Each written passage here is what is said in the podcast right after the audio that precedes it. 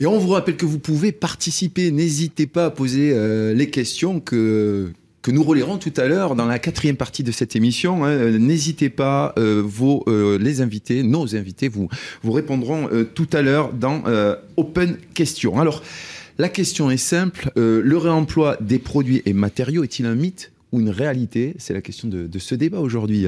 Euh, pour lancer ce, sujet, je me tourne vers Stéphane. Euh, comme toujours dans cette émission, on part sur des bonnes bases, on essaie d'expliciter. Euh, est-ce que vous pouvez nous aider à faire le, enfin, le lien entre réemploi et économie circulaire? Oui, avec plaisir. Alors, je vais reprendre une base un petit peu technique qui a été évoquée par Franck à l'instant le réemploi aujourd'hui a sa place dans le Code de l'environnement, article 541.1-1.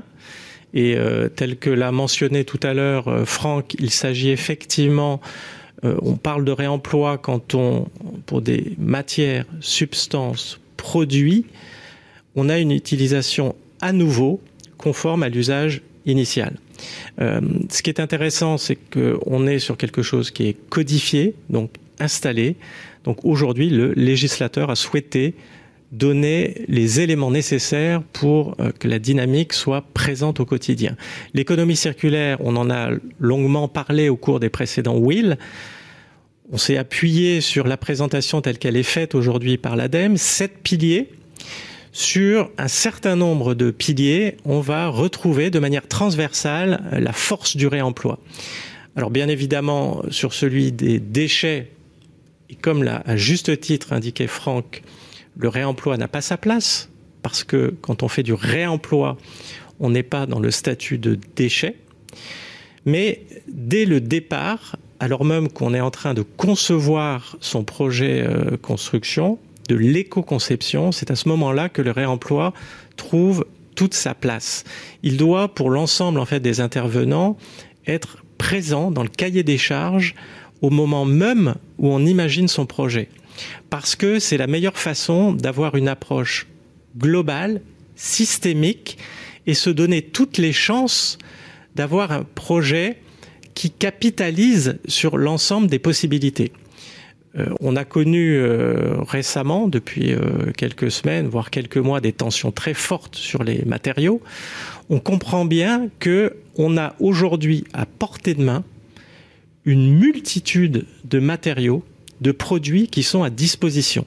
Donc quand j'entends parler de difficultés, de tensions sur les matériaux, en fait, on ne dévoile qu'une partie du sujet.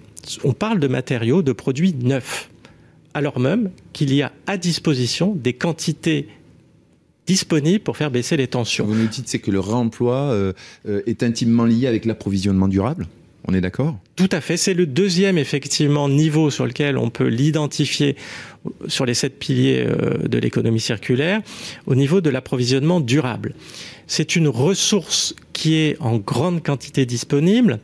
On va l'évoquer tout à l'heure avec nos invités. Il y a un certain nombre d'acteurs aujourd'hui de grande qualité et d'expertise qui sont capables de mettre à disposition les volumes suffisants avec le niveau de qualité requis et dans un certain nombre de cas, quand il y a des exigences de certificats ou faire valoir un certain nombre d'arguments sur le terrain assurantiel, ils sont à même de les apporter. Donc en matière d'approvisionnement durable, le réemploi a toute sa place. On peut citer encore un autre pilier, euh, l'allongement de, la durée d'usage. Celui-là, il est presque évident. Quand on est dans une logique où on réemploie systématiquement m'a semblé entendre parler d'une porte tout à l'heure, qui voyage de bâtiment en bâtiment, de pièce en pièce, etc. on dans le concret, oui, comme ça. On, est dans l'allongement de la durée d'usage. D'accord. Et on est clairement dans le cercle vertueux tel qu'il est présenté aujourd'hui sur la circularité des sept piliers qui est la vision proposée par l'ADEME euh, actuellement. Et donc recourir au réemploi, ça suppose de la fluidité entre euh, différents euh, acteurs, différents projets Alors, Inévitablement. Tout à fait. Euh, je, pense que euh, au centre de la dynamique aujourd'hui, comme sur un certain nombre des, des sujets qu'on a évoqués précédemment, il y a les personnes, il y a les acteurs, il y a les professionnels. Pour moi, aujourd'hui, le succès du réemploi passe par ce que j'appelle le triangle du réemploi.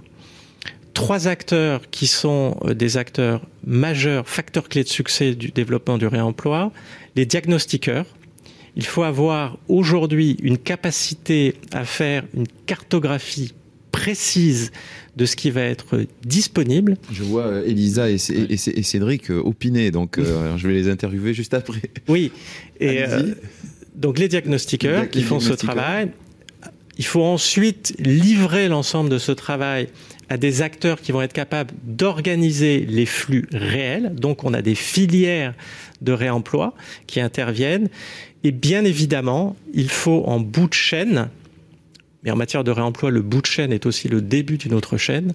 Il faut les entrepreneurs, il faut les artisans qui, un, vont être en mesure de comprendre tout l'intérêt d'utiliser ces matières ou ces produits réemployés, et ensuite, parce qu'ils ont le geste sûr, soit qu'ils l'ont naturellement, soit qu'on les a formés, et c'est le rôle du 3CA BTP que d'accompagner l'ensemble des acteurs sur le savoir et le savoir-faire du réemploi, et ces acteurs-là, les artisans, sont à même de capitaliser sur tout ce qui est mis à disposition par les filières identifiées par les diagnostiqueurs. En, quelques secondes, je vous voyais réagir, Elisa. Le réemploi, c'est ce qui est le plus écologique. Dans toutes les, c'est ce qui effectivement ne nécessite pas de transformation, donc c'est ce qui émet le moins de gaz à effet de serre. Donc c'est la première étape quand on veut avoir des démarches écologiques. Le réemploi, c'est quelque chose qui existe depuis tout temps, en fait. Depuis tout temps, on a réemployé.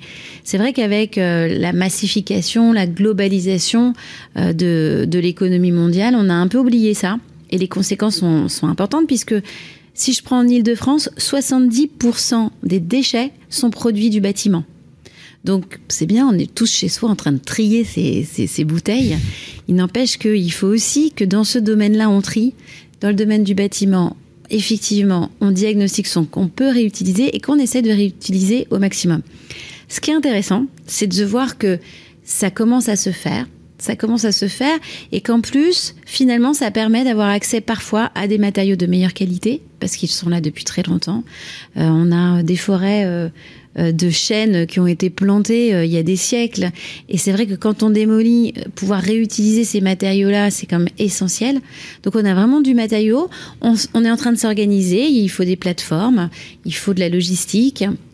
Il faut des entreprises effectivement qui sont qui sont formées pour pouvoir réemployer, mais c'est en train de se mettre en place à grande échelle. Et puis c'est très fortement tiré, et c'est ce sur quoi je vais conclure, par les grands marchés parce qu'aujourd'hui, euh, donc, euh, mon association Les Canaux intervient pour les Jeux Olympiques pour que justement cette dimension d'économie circulaire soit vraiment au cœur des constructions des jeux. Et donc on est euh, en appui euh, sur euh, les maîtrises d'ouvrage et les maîtrises d'œuvre sur l'intégration de cette, ce domaine-là et c'est vraiment une exigence. La loi AGEC a aussi rendu des choses obligatoires dans ce domaine-là. Et puis de plus en plus de collectivités, euh, de, de pouvoirs publics, dans leur marché, veulent être responsables et tirent vers une exigence de plus en plus forte. Donc aujourd'hui, pour remporter les marchés, il faudra faire du réemploi. Et donc, il faut s'organiser pour faire du réemploi. Autour du fameux triangle évoqué par, par Stéphane, vous étiez euh, d'accord. Euh, Cédric Moi, je propose un, autre triangle en miroir du, du, triangle diagnostiqueur, filière de réemploi, artisan au geste sûr, absolument nécessaire. Propose un triangle qui est la maîtrise d'ouvrage, qui va accepter de prescrire du réemploi, de s'engager justement à battre des tonnes de carbone en, en mettant en œuvre du réemploi comme une pratique courante un maître d'œuvre qui va, qui va accepter de justement évaluer. Euh, on va lui apporter des propositions de réemploi derrière.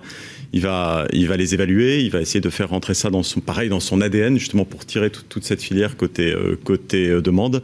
Et bien sûr, il y aura un bureau de contrôle quelque part. Tout ça va fonctionner en bonne harmonie avec l'autre triangle. Donc voilà, un triangle miroir côté demande. Et, et je pense que le monde comme ça est à peu près parfait.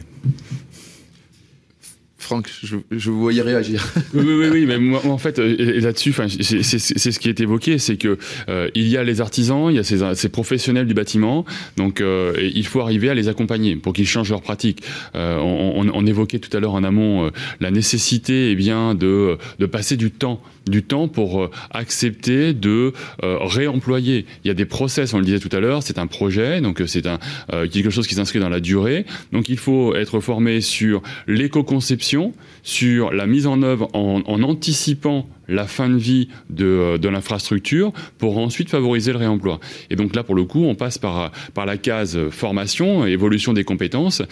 et là, pour le coup, nous avons deux sujets. Le premier, c'est les, les apprentis, je dirais, qui sont formés aujourd'hui dans, dans, pour le secteur de la construction, qui sont aujourd'hui largement accompagnés et, et, rompus au, au, au sujet de l'économie circulaire. Donc on a, on a un exemple en ce moment qui est en train de se euh, d'être lancé avec avec Agir et, brillamment. Euh, donc Stéphane euh, nous, nous, nous, le disait encore la dernière fois. Donc nous avons une équipe d'apprentis qui et de formateurs en Grand Est qui sont formés au, au rudiment de l'économie circulaire et notamment du réemploi pour être des ambassadeurs, des porteurs de, de cette nouvelle façon de, penser les bâtiments auprès des entreprises de la construction. Je rebondis sur la, question de la, la maîtrise d'ouvrage parce que les trois acteurs dont vous nous parliez tout à l'heure, effectivement, euh, il faut qu'ils s'appuient sur euh, des initiatives qui sont euh, impulsées par les maîtrises d'ouvrage Exactement. Aujourd'hui, on le comprend bien, on parle d'ouvrage de construction. Donc à un moment donné, on a besoin d'avoir un acteur qui va porter le projet et euh, celui qui porte le projet dans le système euh, actuel euh, qu'on qu connaît dans notre quotidien, c'est la pierre angulaire de, de l'ensemble de l'édifice de, de, construction. C'est celui qui va donner le tempo, qui va fixer ses exigences et pour pouvoir déployer à sa juste mesure le réemploi à la hauteur des ambitions qui sont celles de l'urgence environnementale, il va falloir qu'il soit convaincu, premier élément, et ensuite, très souvent, comme c'est le cas de la maîtrise d'ouvrage, qu'elle se fasse accompagner par un certain nombre de spécialistes, appelons-les filières, métiers. Donc on peut avoir des assistances à maîtrise d'ouvrage économie circulaire, quand on souhaite être un petit peu plus pointu, on va descendre sur une assistance à maîtrise d'ouvrage réemploi, qui est tout à fait possible et qui permet d'être au plus fin, au plus proche des besoins et de dégager l'ensemble des synergies que réclame un projet qui est un projet économie circulaire intégrant un maximum de réemploi. Comment vous percevez, Cédric, ce défi organisa organisationnel dans, euh, dans votre activité euh, quotidienne? Y a-t-il un effort à faire sur les, euh, les, connaissances notamment Sur les connaissances, bien certainement. Mais je vais bon, remettre en perspective en fait euh, les, circonstances de la naissance du booster de remplacement. Ça va éclairer un peu le chemin, euh, un peu le chemin qu'on est tous en train de faire justement sur ce sujet-là.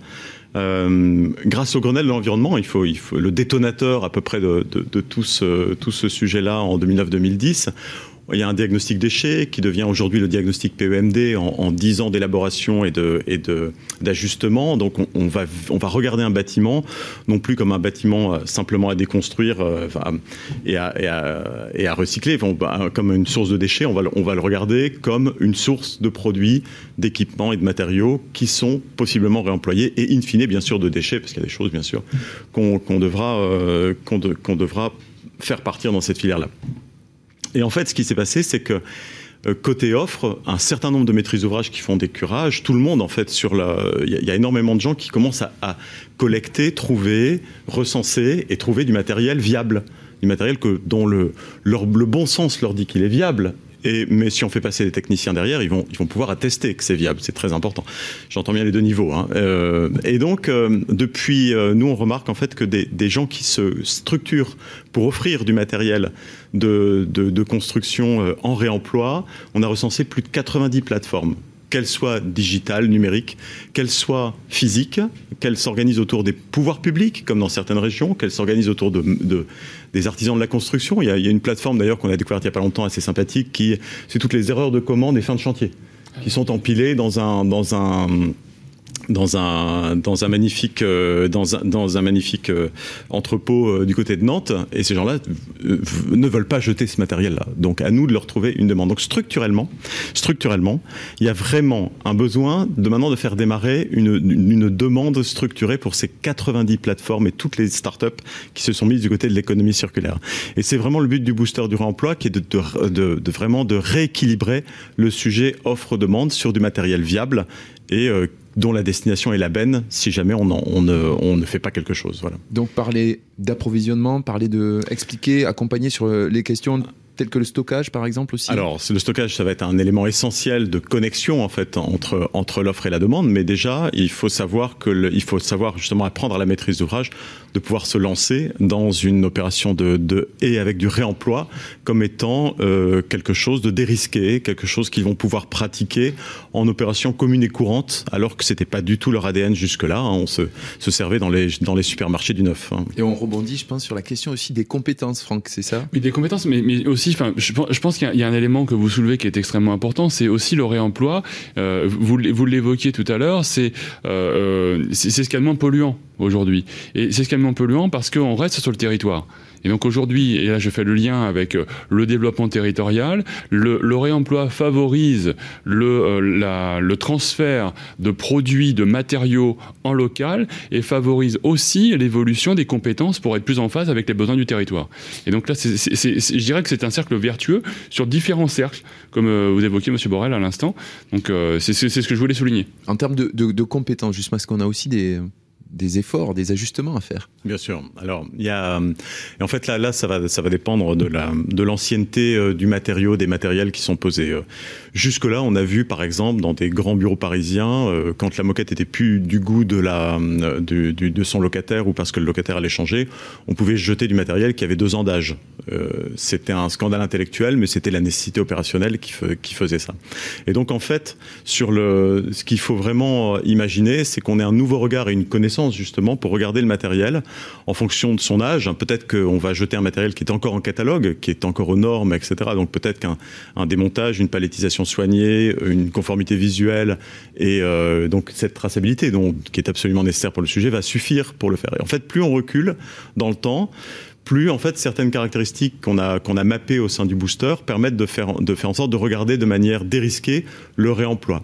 Est-ce que le matériel est dissociable ou pas dissociable de de, l'ouvrage tout simplement? Est-ce qu'on est sur un matériel qui est euh, qui est industriellement euh, posé, démontable, etc., qui a été fait pour une bonne maintenance? À ce moment-là le, le, mainteneur, le déplacer le carré de moquette entre deux étages, pourquoi pas traverser la rue? Voilà, c'est ça le, le, sujet. Et donc, euh, il faut une analyse critique, il faut une bonne connaissance euh, de, avant d'acheter un gisement, il faut une bonne connaissance de, de, du matériel qui est proposé. Il faut avoir d'une critériologie, c'est le, le, c'est vraiment le, paradigme de la maîtrise d'ouvrage. Oui, voilà. Tout à fait. Alors, moi, je vous écoute, je vous pose la question, je reviens à la question euh, du, euh, du, du, début euh, de, notre, de notre échange. Est-ce que c'est un mythe ou une réalité aujourd'hui, euh, le réemploi, et notamment dans le BTP, où est-ce qu'on en est? Alors aujourd'hui, on constate... oui, Stéphane, allez-y. Voilà, donc euh, aujourd'hui, on constate un, un, fort engouement là, sur, le, sur le sujet. Euh, donc on le voit sur le nombre de, de, de, tables rondes, si je peux dire, qui sont euh, organisées à l'initiative de tout un tas d'acteurs, à l'initiative, et c'est heureux, d'un certain nombre de maîtrises d'ouvrage aussi, qui souhaitent un petit peu en savoir plus, parce qu'il y a des exigences aujourd'hui qui les amènent à se remettre en question pour ceux qui ne l'auraient pas déjà fait et notamment des exigences assez pratico-pratiques qui sont celles d'un certain nombre d'usagers qui, dans différentes situations, donnent le tempo pour tout un tas d'acteurs. C'est particulièrement vrai pour la maîtrise d'ouvrage public euh, et c'est important. Euh, pour autant, il y a encore du chemin à faire. On voit aujourd'hui qu'en matière euh, de réemploi sur les matériaux du second œuvre, on est à 35%. Euh, à peu près 35 millions sur, euh, sur 10 millions. Euh, donc euh, le, le, chemin, certes, a déjà millions, été 3 engagé. Millions millions. 3 millions 5 millions sur 10 millions, tout à fait. Et euh, on s'était donné un certain nombre d'exigences aussi et d'objectifs. C'était le cas euh, de la loi de transition énergétique pour une croissance verte du euh, 17 août 2015 qui avait dit voilà à l'horizon 2020 il faudrait qu'on ait atteint euh, le chiffre de 70%, encore 70%, euh, en termes de euh, valorisation des, déchets de, construction. Aujourd'hui, le compte n'y est pas. Donc oui, il y a de l'engouement, oui, il y a une volonté d'y aller, mais oui, le chemin est encore important, l'accélération doit être amplifiée pour autant qu'elle ait déjà démarré. Mais beaucoup d'acteurs sont en marche, beaucoup de volontés sont réunies, on le voit aujourd'hui. Euh, et je tiens quand même à souligner qu'un certain nombre d'acteurs ici ont engagé leur volonté, leur enthousiasme, leur expertise depuis déjà un certain temps. En deux mots, euh. Stéphane, l'offre, elle se structure aujourd'hui sur, sur différentes filières? L'offre de réemploi? Oui. Avant de passer euh, la parole à Elisa. Alors, en deux mots, de manière très synthétique, aujourd'hui, on va avoir des filières industrielles euh, on va avoir euh, des filières euh, de l'économie sociale et solidaire, alors souvent organisées sous forme associative, mais ce sont des acteurs extrêmement importants parce que des acteurs de terrain à proximité des différents, des différents points d'intérêt, si je puis dire, et en totale connexion avec les réalités. Donc ça, c'est vraiment déterminant. Et puis, on a, ça a plus ou moins été esquissé tout à l'heure quand on a évoqué les, considérations dites logistiques de ce type de sujet. Il y a tout un tas de marketplaces qui existent aujourd'hui, euh, certaines qui sont euh, depuis un certain nombre d'années installées et qui ont donc une notoriété suffisante pour que les regards se tournent vers elles et après les regards, les flux de matériaux que l'on peut réemployer. Elisa Yafshitz, parmi ces éléments, euh, parmi ces, filières, qu'est-ce qui, qui aujourd'hui fonctionne Qu'est-ce qui est effectivement réemployé? Euh, Je vous voyais euh, nuancer enfin, le... Non, est-ce que c'est une réalité? C'est une réalité parce qu'il y a de plus en plus effectivement de maîtrise d'ouvrage qui, qui, le demandent, donc les entreprises doivent y aller. Nous, par exemple, on, a la Maison des Canaux qui est notre, euh, ce sont nos, bureaux, qui, qui a un, pavillon historique de un pavillon qui date de 1892 et qui a été rénové 100% en économie circulaire, c'est-à-dire que l'ensemble des matériaux, et ça fait 1000 mètres carrés, ont été euh, issus du réemploi et de l'aménagement, du réemploi et du recyclage avec euh, vraiment euh, énormément de solutions. On parlait des portes. Alors par exemple sur le chantier, euh, les barrières de chantier sont faites avec les portes de cave qui n'étaient plus, voilà, qui, il y avait une centaine d'années, on ne pouvait plus vraiment les utiliser comme portes, mais qui peuvent être des barrières de chantier. Euh, autour du, bâtiment et qui sont en bois et c'est plutôt joli, euh, qui coûtent beaucoup moins cher que d'aller euh, chercher des portailleurs. mais plus, plus globalement, les pierres, par exemple, qui sont, qui, sont, qui sont issues de la démolition de certains murs, puisqu'on fait des espaces aujourd'hui plus grands, sont utilisées comme structure pour la terrasse. Les poutres métalliques de structure, donc on est vraiment sur de la structure, sont ici d'un chantier de démolition de Bondy et avec tout un travail effectivement avec le bureau technique, euh, aujourd'hui toute la structure est issue de poutres de réemploi. Euh, c'est aussi le béton qu'on peut utiliser. On a énormément de béton et aujourd'hui cette filière est en avenir sur du réemploi parce qu'elle est peu utilisée. Mais là on voit qu'il est réutilisé en dalles et, poncé et ça fait des dalles de quasi marbre. C'est très beau. Et surtout, ce qui est très intéressant dans cette maison, c'est que justement, tout est très beau. C'est un niveau euh, de, de, construction et, de rénovation de très haute qualité. C'est aussi aménagé avec du mobilier qui est issu de matériaux de réemploi. Et du coup, ça fait prendre conscience finalement que c'est possible, on peut vivre dans un monde comme ça et on peut faire de très belles réalisations. C'est pour ça qu'on a beaucoup de délégations qui viennent nous voir, d'entreprises, de collectivités, euh, même de délégations internationales pour voir, puisque ça a eu le prix de la, de la meilleure rénovation en France sur ce sujet-là et on espère bien que la deuxième phase de travaux l'aura aussi. Et, donc pour montrer que c'est possible finalement, mais ça demande de l'agilité. Et, c'est ça aussi qu'il faut euh, peut-être. On n'est pas dans des processus où on reproduit systématiquement. Ça demande de la matière grise, ça demande de la réflexion Notamment, souvent. Vous avez fait appel à d'autres filières pour euh, euh, les cloisons. Par exemple, ouais, les cloisons sont faites avec. Euh, alors, il y a des solutions matériaux plastiques maintenant avec SAS Minimum et d'autres entreprises en France qui récupèrent les bouteilles de plastique qui en font des cloisons de plastique. L'isolation est faite aussi à partir de tissus issus d'Emmaüs qui est réinventé en, textile intérieur euh, pour faire de, l'isolation de très belle qualité avec vraiment un design graphique et des designers qui sont derrière. Donc oui, on voit que dans toutes les filières, aujourd'hui vraiment dans toutes les filières, on peut euh, des métiers, on, on, peut mettre du réemploi. Mais voilà, il faut qu'on s'organise, qu'on soit tous autour de la table. Et la dernière chose, c'est que c'est extrêmement valorisant pour les équipes et que généralement les, les équipes qui travaillent sur des projets comme ça sont heureux de le faire, c'est-à-dire sont heureux d'inventer des choses nouvelles euh, qui euh, finalement contribuent. Qui ont du euh, sens. Qui ont du sens, voilà, et qui ont un enjeu pour l'environnement, qui ont un enjeu pour, pour la planète. De plus en plus de personnes sont conscientes, et dans les métiers du bâtiment notamment.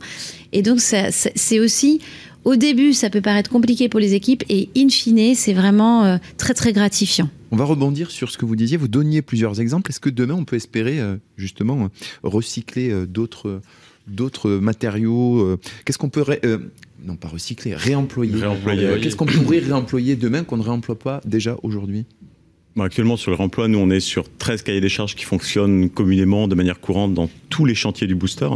Le booster, enfin, les, les maîtres d'ouvrage viennent en, mettant 5 projets par an dans lesquels ils vont faire le pari du réemploi. Bah, actuellement, il y a 13 flux qu'on a euh, complètement, euh, complètement équipés en cahier des charges. Quand il y a un cahier des charges, ça veut dire qu'il y a une filière qui s'est produire le service derrière. hein. Il s'agit vraiment de déboucler l'appel d'offres avec, euh, de la, avec euh, de la réalisation. Et donc, euh, 13 flux, enfin, qui sont vraiment le second œuvre architectural. On est en train de partir vers les lots techniques, hein, de s'occuper. Il y a des, nos, équipementiers nationaux sont en train de faire des offres pour pouvoir euh, certifier du matériel réemployé, euh, voilà, chez, les grands équipementiers électriques, hein, qui sont les champions, nos, champions à nous. Et on part vers des éléments un peu plus complexes. hein. Il y a quand on va partir, en fait, sur le clos couvert, on va être sur des choses beaucoup plus complexes à qualifier, beaucoup plus difficiles, mais sur lesquelles il y a déjà quelques euh, réalisations. Alors peut-être pas en réemploi pur, mais en upcycling. hein. Euh, C'est l'opération Gessina, par exemple, Life euh, sur les sur les Champs Élysées, dans lequel Upcycling, vous pouvez comment expliquer upcycling, c'est le réemploi à une destination qui n'est pas la même que voilà, on l'utilise pour faire autre chose. En français. C'était la réutilisation dont vous parliez tout à l'heure, réemploi réutilisation. Donc ils ont, ils ont réutilisé en dégrafant l'ensemble des, enfin un certain nombre de, de plaques en éléments de façade sont maintenant euh, dans le parking, dans le parking de chez Gessina, euh, avenue de la Grande Armée, et il s'agit quand même de 300 tonnes de matériel qui a été sauvé euh, pour ça. Voilà, donc des réalisations, on en, on en a plein euh, en termes de donc dans mythe et réalité. Moi, je, préfère, je préférerais dire que c'est une réalité. Et en fait, à, à cause en fait de cet engouement, hein, de, de, cet engouement de la maîtrise d'ouvrage, d'avoir trouvé du matériel.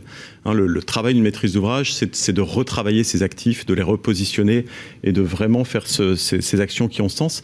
Et le fait de tous les jours tomber sur du matériel viable. Oui.